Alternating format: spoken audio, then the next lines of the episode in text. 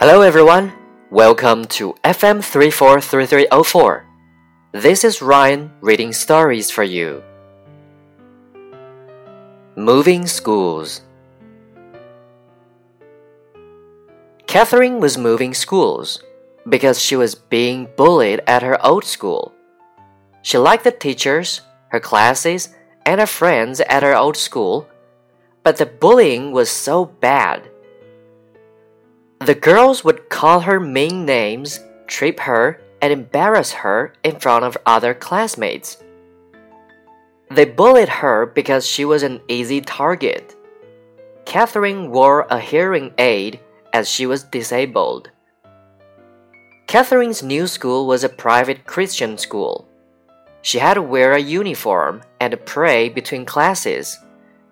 Catherine was okay with praying but she didn't like the uniform. She always liked expressing herself with clothes.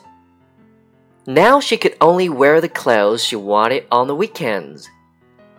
Although there were no bullies, her classmates were hard to get along with. Catherine felt like her personality was so different from theirs. Her classmates were very studious, quiet, and kind of boring.